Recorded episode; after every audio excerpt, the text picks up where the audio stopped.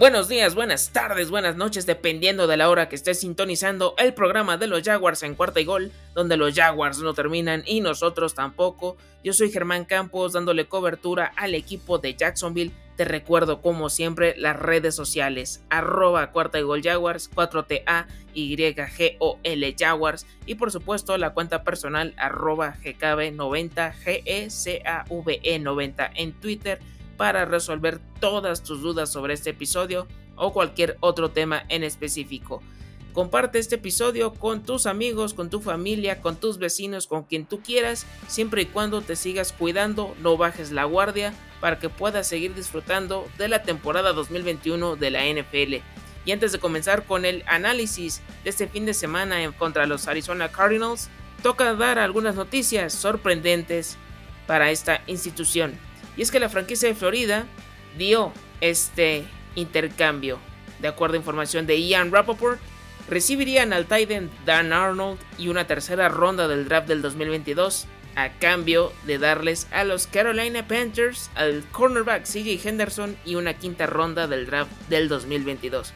En un primer momento me impresionó todo este panorama, ya que este jugador fue elegido en el draft de 2020, en primera ronda precisamente, Muchos recuerdan su primer partido de debut, una intercepción en contra de los Indianapolis Colts, de esa victoria que todavía la afición se acuerda muchísimo porque todavía estaba Garner Minshew en los controles y después de eso tuvo muchos altibajos durante la campaña hasta que sufrió su lesión y de ahí no pudo volver a ser el mismo y en esta pretemporada estuvo fuera de los entrenamientos de este offseason de la misma pretemporada por problemas personales, se rumora que era depresión. Tardo o temprano volvió a las canchas, tuvo ya sus snaps en estos primeros partidos y a final de cuentas creo que esto ya se venía cocinando desde hace algún tiempo, ya que de acuerdo a Jeremy Fowler de ESPN, a principios de agosto los Jacksonville Jaguars se estuvieron ofreciendo a CJ Henderson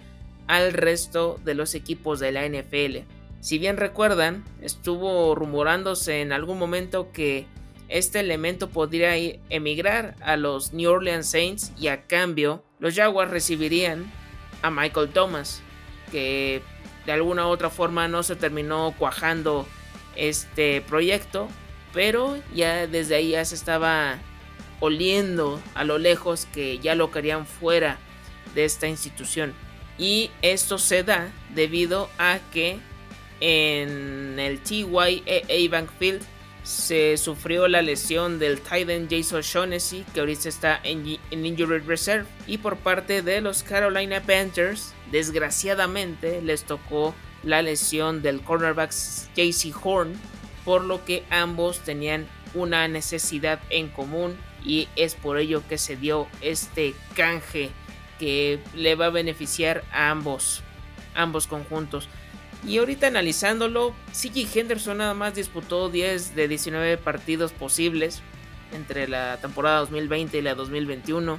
Yo recuerdo que desde un primer momento cuando Roger Goodell le dice el pick número 9, los Jacksonville Jaguars seleccionan a CJ Henderson, su, expresión no fue del todo buena y creo que desde ahí la, la relación no comenzó del todo bien dio lo mejor que pudo hacer durante estos encuentros, pero simple y sencillamente creo que nunca, nunca iba a, funcionar esto a largo plazo. Raishon Jenkins habló de este movimiento y es que no están muy a gusto o conmovidos con la noticia. Recalca que CJ Henderson es un gran jugador y es un poco diferente al resto por no decirle mamón o especial o como le quieran decir.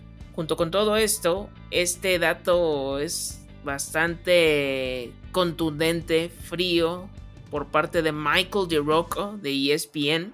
Desde 2011, solo un pick de primera ronda tuvo su segundo contrato con la franquicia de Florida, y ese fue Blake Portals. Josh Allen todavía no es elegible. David Bryan podría no renovar. Fíjense nada más cuántos se han perdido de esta oportunidad. Y eso quiere decir que 8 de 11 no tuvieron siquiera una chance de firmar por segunda ocasión con la institución. Y para que se den una idea de quiénes eran estos jugadores, pues está Leonard Fournette, Jalen Ramsey, Dante Fowler, Luke Jokel, Justin Blackmon, Blaine Gabbert. Y si se quieren ir más hacia atrás, pues creo que hay demasiados casos similares. Y hablando de lo que le beneficia a Jacksonville, es que la situación de los tight ends no es nada favorable, ya que Chris Manhurst no ha tenido recepciones en dos partidos consecutivos. Como ya lo mencioné, Jameson Shaughnessy está en el Injured Reserve. Luke Farrell apenas acumula recepciones durante la campaña. Y Jacob Hollister, que fue activado para este partido, realmente se vio discreto, muy muy discreto y creo que no cumplió con las expectativas que tiene el staff de cocheo y creo que también lo notó la misma afición. Espero que le vaya muy bien a C.J. Henderson. Si esto era lo que necesitaba este cambio de aires, bienvenido y que ahora sí que logre romperla en esta ocasión con los Carolina Panthers. Entre otras cosas, los Jacksonville Jaguars firmaron al kicker punter Matthew Wright para el practice squad y cortaron al wide receiver Philip Dorset, que tuvo algunos snaps en frente de los Arizona Cardinals. Y sus estadísticas son muy llamativas de este pateador debido al mal momento que está pasando Josh Lambo, de sus goles de campo fallados, los puntos extra igual errados este kicker de 25 años tuvo un porcentaje considerable de 77.5% en el college. Ya ha tenido su oportunidad este pateador con los Steelers, con los Lions y con los Vipers de la XFL y no, no me refiero a la facción de la lucha libre AAA donde estaba Amismo Negro, Psicosis, entre otros más. Ellos no, ellos no son. Y otras noticias, creo que también esta es una muy buena para el cuerpo de wide receivers. Es que Tavon Austin fue reactivado de la lista de lesionados, por lo que podríamos verlo en actividad la semana 4 en contra de los Cincinnati Bengals. Pasando al reporte de lesionados que se ha dado entre lunes y martes. Aquí van los que todavía está en veremos para este, para este Thursday Night Football. El cornerback Trey Herndon, su problema de rodilla, entrenó ah, por completo. El liniero ofensivo Cam Robinson, con un problema del hombro, también entrenó por completo. El liniero defensivo Roy Robertson Harris, con un problema de, de tobillo, entrenó de forma limitada.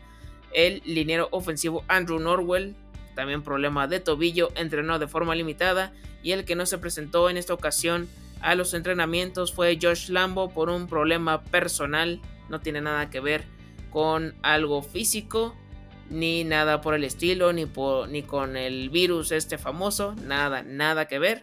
Ya estaremos al pendiente de su evolución de estos cinco elementos a final de cuentas. Y ahora sí, toca el turno de hablar este análisis de los Jacksonville Jaguars frente a los Arizona Cardinals donde la visita ganó 31 a 19, empezando por la posición más importante del terreno de juego como es coreback. Voy a hablar de Trevor Lawrence, que a comparación de las dos semanas anteriores tuvo menos intentos de pase, 34 ocasiones intentó soltar el brazo, 22 pases completos, se le vio más activo con los intentos de acarreo, lo intentó en 6 ocasiones para 27 yardas, eso me agradó por parte de Sunshine.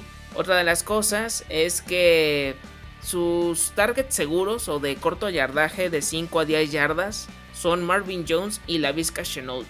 Y en dado caso que no llegue a encontrar alguno de ellos, tiene a James Robinson como válvula de escape. Esos checkdowns que a lo mejor en un principio se le estaban tratando de pedir para que el egresado de Clemson retomara la confianza. Obviamente los envíos o los pases largos fueron para DJ Shark, que ahora sí está como que muy definido cómo están estos roles de cada uno de los de las armas que tiene a su alrededor. Otra de las cosas es que fue presionado en el 50% de las jugadas o hasta más por parte de, de los Cardinals, por lo que fue un mal partido de la línea ofensiva en general tomó de nueva cuenta esas decisiones precipitadas.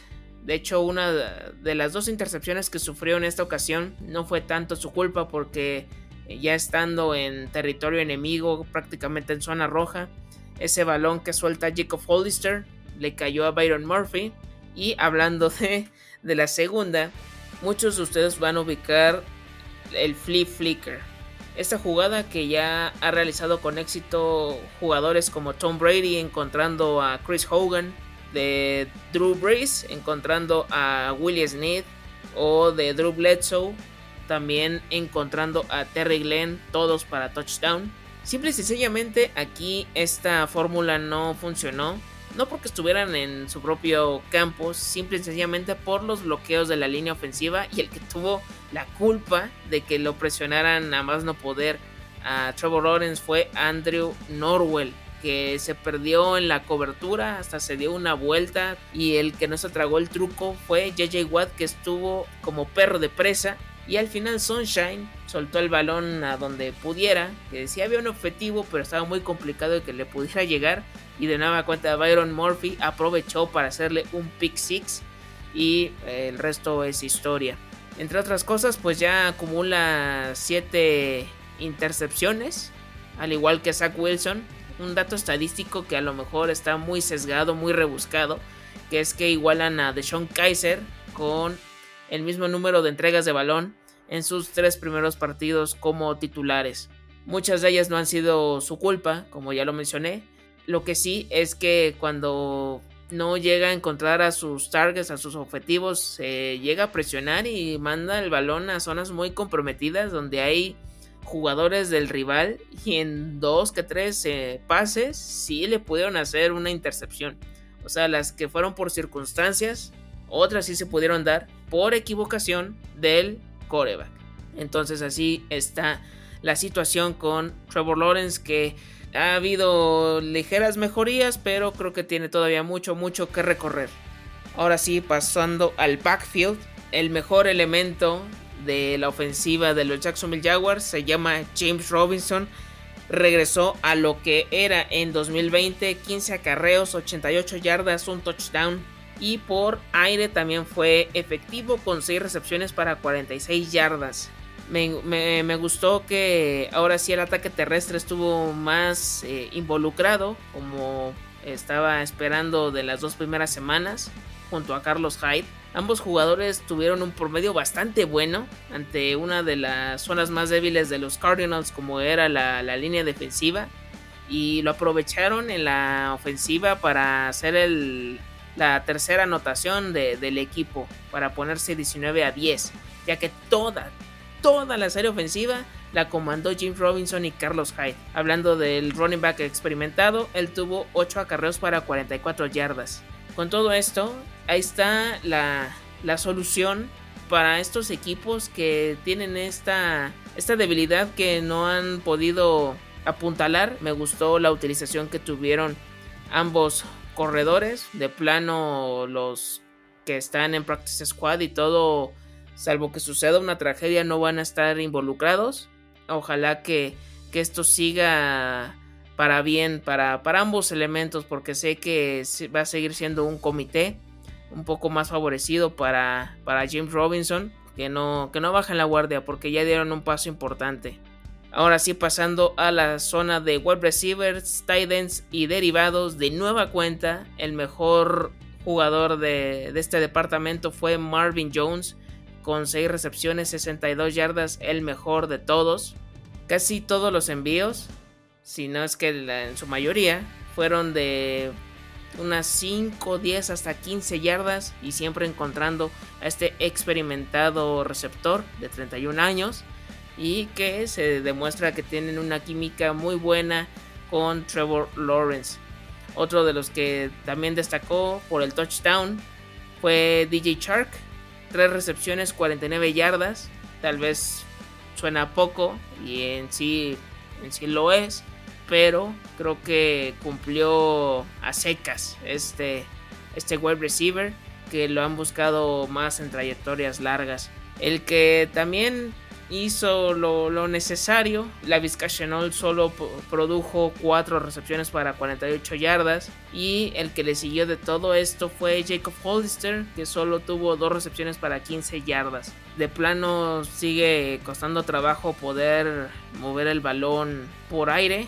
O sea, no, no es algo continuo, son por destellos, por chispazos. Y creo que eso ahora sí que va a tener que cambiar el, playbook, el play calling por parte de Urban Meyer y del resto de su staff de cocheo. La línea ofensiva, dando lo del flip flicker y alguna que otra interferencia, holding, inicio en falso, pues creo que se comportó de regular a mal, ya que ya como lo mencioné hace unos minutos, estuvieron presionando constantemente a Trevor Lawrence. Ahora sí que Cam Robinson, Andrew Norwell, Brandon Linder, AJ Khan y Jawan Taylor tienen que ajustar las tuercas. Trevor Lawrence sufrió dos sacks. Tienen mucho, mucho que trabajar. Entiendo que algunos vienen de, lesiones fuertes. No van mal, pero creo que pueden hacerlo mucho mejor. Por parte de la defensiva, la, línea me, me, agradó muchísimo. En cuestión de los acarreos por parte de los, de los rivales,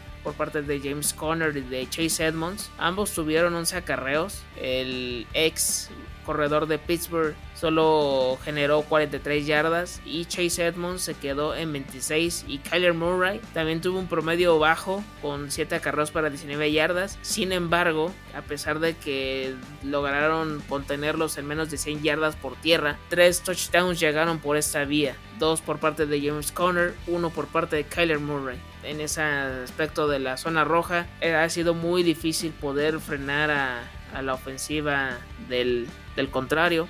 De hecho, les convirtieron dos cuartas oportunidades en territorio enemigo. Eso no habla nada bien pensando que a lo mejor ahí pudieran hacer alguna jugada grande. Simple y sencillamente no sucedió. No, no, no me agradó en nada. Aunque dejaron en uno de nueve en terceras oportunidades convertidas a, los Arizona Cardinals. Eso lo, destaco muchísimo. La defensa peleó en demasía. Y fuera, fue la que tuvo todavía en el partido a los Jacksonville Jaguars. Fue la que estuvo al pie del cañón sabiendo que el mismo de Andre Hopkins jugó de forma limitada, pues lo redujeron a tres recepciones para 21 yardas. De los jugadores que yo rescato por las tacleadas, por toda la presencia que tuvieron, creo que son Miles Jack, el mismo Damian Wilson, Tyson Campbell, Shaquille Griffin y Andrew Wingard que tuvo una intercepción. Esa me, agradó bastante, que creo que está sintiendo la presión por parte de Andrew Cisco por saber quién va a ser el titular por lo que resta de la campaña.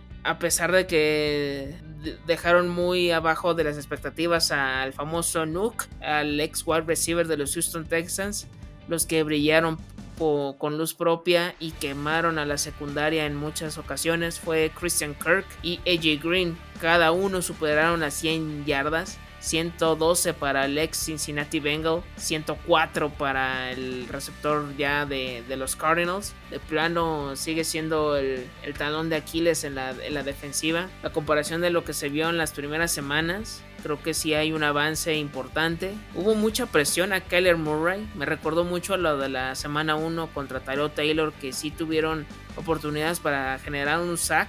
Pero simple y sencillamente se les escurría el, el coreback y no podían hacer, realizar la captura. Pasando ya a los equipos especiales, Josh Lambo, como ya también ya lo mencioné hace unos minutos, falló dos puntos extra que pudieron ser claves en algún momento cuando estaban en ventaja, pero ya después todo se, se derrumbó. Gracias Emanuel por hacer esto posible. Todo quedó en una anécdota, pero esa falta de confianza está preocupando y por ello fue la contratación de Matthew Wright para el Practice Squad. Logan Cook, como siempre, eh, generando patadas de más de 50 yardas. En eso está con a todo lo que da. Incluso hubo un pañuelo que pegó en su primera patada de despeje que ocasionó casi que recuperaran los Jaguars en ese momento. Sus primeras series ofensivas de cada uno no pudieron hacer nada, tres y fuera. Y el que de nueva cuenta brilló por luz propia también fue